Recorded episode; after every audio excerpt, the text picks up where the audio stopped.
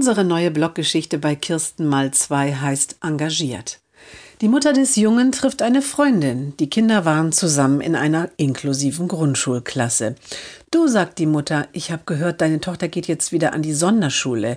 Ja, antwortet die andere Mutter. Es gab irgendwie keine andere Möglichkeit.